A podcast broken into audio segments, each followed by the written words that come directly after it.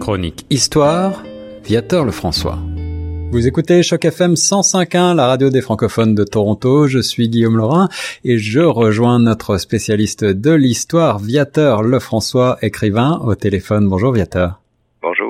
Alors, euh, Viateur, euh, le mois d'octobre a été déclaré au Canada mois de l'histoire des femmes.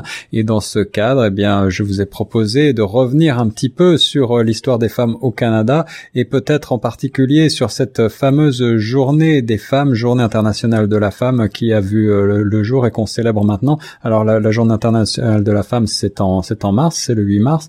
On va y revenir, mais dans le cadre du mois de l'histoire des femmes, on ne pouvait pas passer à côté exactement. Il y a tellement de, il y a eu tellement de discrimination dans le passé que finalement, tous les événements dont on va parler vont aboutir finalement au mois d'octobre, de, de l'histoire des femmes. Hein. C'est tout un tout finalement. C'est bien ça. Et puis euh, à la suite de ces mouvements euh, de l'affaire Weinstein euh, aux États-Unis qui a eu lieu déjà il y a un an maintenant, eh bien on sait que les mentalités évoluent, changent et que ces discriminations sont de moins en moins acceptées. Mais malgré tout, il y en a toujours. Alors rappelez-nous ces discriminations, Viateur, on les retrouvait par le passé et on les retrouve malheureusement encore. Dans quel domaine? pratiquement tous les domaines de, la vie. Hein. Euh, on se souvient, ben, tout près, c'est le, mouvement, euh, moi aussi, donc c'est euh, beaucoup, beaucoup de discrimination sexuelle, naturellement, au travail, pour avoir un, rôle ou un travail, ben, c'est des fois c'est presque une obligation. discrimination dans le salaire.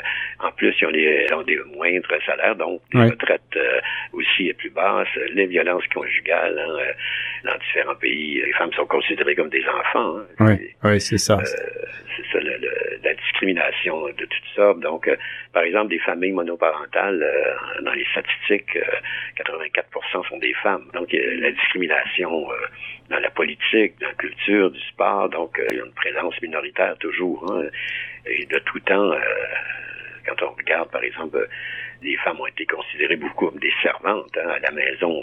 donc, ça aussi, là, par leur mari, on parle, tu sais, même si souvent il y avait le contrôle des fois du budget, mais c'était finalement des servantes, hein, donc euh, c'est surtout ça. Là. Alors ces discriminations, ces inégalités, euh, bien sûr, euh, les femmes luttent contre depuis maintenant de nombreuses années, un petit peu partout dans le monde, mais il reste encore beaucoup de travail à faire. avec quel type de mouvement est-ce que les femmes ont pris les moyens pour s'en sortir?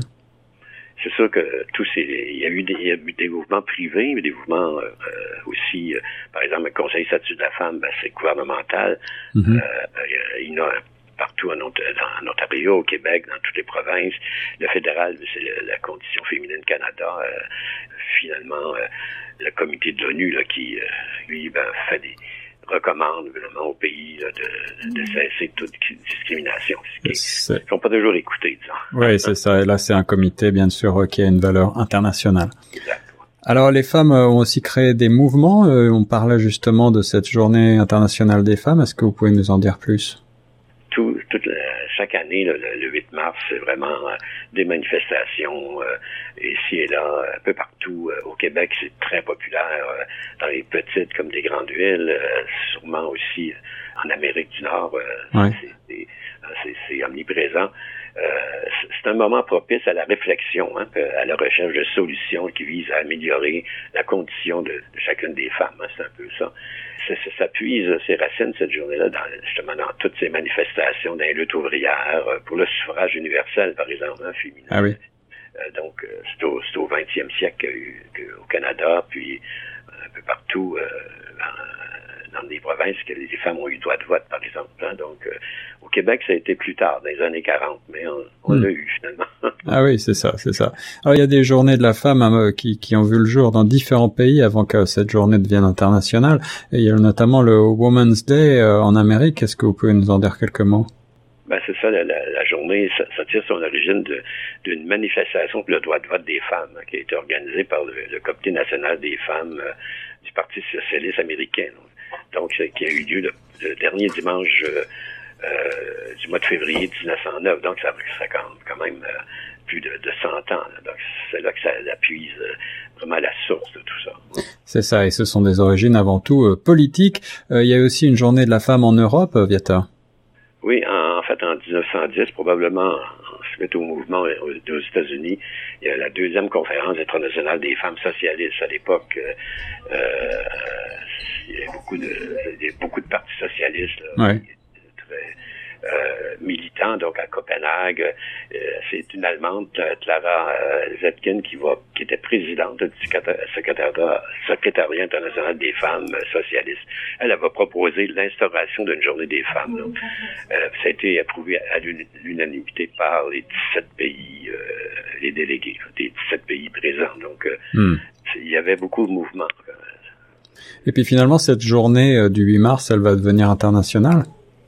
Oui, c'est euh, suite à cette résolution-là de Copenhague, la, la, Journée internationale des femmes est célébrée pour la première fois le, 19 mars 1911 euh, en Allemagne, en Autriche, au Danemark, en Suisse. Euh, plus d'un million de femmes et d'hommes qui participent à des rassemblements. Donc, c'est pas d'aujourd'hui, mm-hmm. mais c'était le temps des revendications à cette époque-là aussi. Et eh oui, et puis euh, ce mouvement euh, se développe, euh, les femmes d'Europe, de Russie se rassemblent juste avant la Première Guerre mondiale. L'origine véritable du, du 8 mars, Journée internationale des femmes, d'où vient-il, Vieta? Ben c'est ça, c'est suite à tout ça dans les, dans les décennies suivantes, là, de, donc vers la même date chaque année en Europe, puis dans dans d'autres régions du monde, en Amérique du Nord aussi. Euh, ça s'est transformé en une activité vraiment d'envergure. Euh, euh dont là, il va s'ajouter des mouvements féministes qui, ont largement contribué à ça. Donc, euh, par exemple, le 8 mars à Québec, à la fin des années 60, euh, il est arrivé un, mouvement de libération de la femme aussi qui prend naissance au Québec, mais en fait, dans les années 60, nous, c'était un réveil de de, tout le mouvement au Québec. C'était un nouveau gouvernement. Euh, c'était René Lévesque, euh, le Parti libéral, Jean Lesage.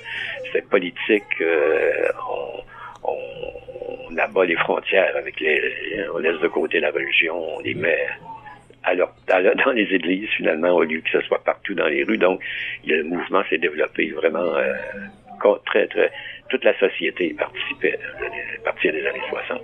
Et alors, quelles sont leurs euh, revendications, Viateur ben, c'est la lutte contre la discrimination de toutes sortes, hein, les revendications sociales, économiques, des conditions de travail, par exemple sur des sujets avancés sur la place publique. Euh, c'est à la faveur de, de, moments de réflexion et d'action que c'est vraiment c'est ce que constitue cette, journée-là vraiment euh, très spéciale du 8 mars.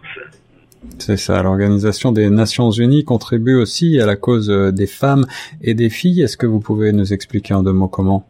C'est en 1977 que l'Organisation des Nations Unies va adopter une résolution pour inviter chaque pays de la planète à consacrer une journée à célébration, à célébration des droits des femmes et de la paix internationale. Donc, euh, c'est ainsi que le 8 mars est devenu une journée de reconnaissance dans de nombreux pays. Par exemple, euh, à la suite d'une proposition présentée par le gouvernement du, Canada en 2011, l'ONU déclare le, 11 octobre journée internationale des filles. Euh, Enfin, c'est le mois d'octobre qui est consacré euh, entièrement euh, à l'histoire des femmes aussi. Donc, euh, ça aussi, donc, ça c'est intéressant. c'est vraiment un aboutissement. C'est ce qui est intéressant parce que c'est sûr que malgré tout, il y a toujours des choses à, revendiquer, là, ça c'est sûr. Et oui, l'actualité récente donne raison à tous ces mouvements.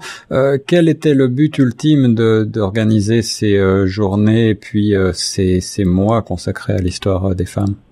Ben, en fait, hein, c'est, cette reconnaissance-là devenue, c'est, le fruit d'un plaidoyer mondial. Hein.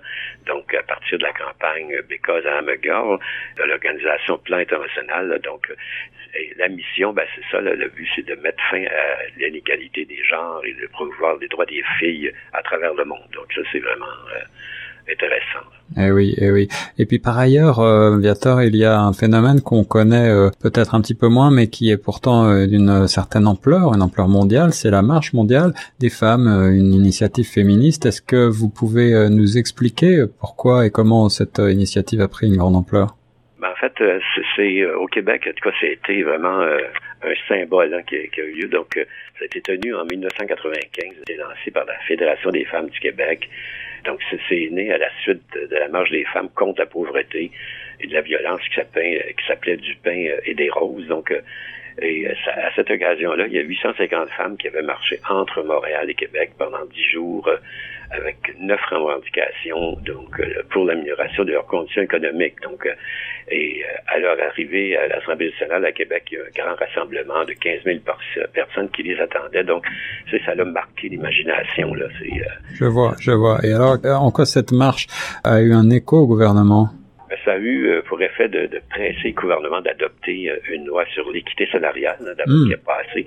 À l'époque, je travaillais pour le gouvernement, donc je, je m'en souviens très bien, euh, d'augmenter le salaire minimum aussi, et de mettre en place aussi diverses mesures pour contrer la pauvreté. C'est vraiment la, la, pauvreté qui amène tout ça finalement. Oui, bien sûr. Euh, la discrimination et tout, euh, ben, va inspirer aussi étant un projet mondial audacieux pour marquer le, début du 21e siècle, c'est la marche mondiale des femmes. Donc, vous voyez, c'est intéressant. Quand on parle de l'origine, par exemple, de la marche mondiale des femmes, c'est organisé euh, pour dénoncer les politiques du Fonds monétaire international, pour euh, exiger des, pays membres de, l'ONU des gestes concrets pour contrer la pauvreté. Donc, c'est vraiment la pauvreté des femmes qui est puis l'objectif de, ces femmes-là, ben, c'était de réunir au moins une dizaine de pays, de pays autour des revendications communes. Donc, vous voyez, le, ça a été euh, très important. Euh, j'ignore qu'est-ce qui s'est passé en Ontario ou dans le reste du Canada, mais ici, je présume qu'il y a eu des, des mouvements semblables, c'est sûr. Et oui, le mois de l'histoire des femmes, c'est octobre, euh, célébré au Canada, et puis euh, on parle donc de mm, plus généralement de l'évolution du droit des femmes, de ces luttes politiques, économiques, et puis euh, aujourd'hui sur des revendications également qui ont trait à la discrimination. On en reparlera tout au long du mois. Merci beaucoup, Viateur, d'avoir présenté pour Choc FM 105.1 ce mois de l'histoire des femmes. C'est un plaisir.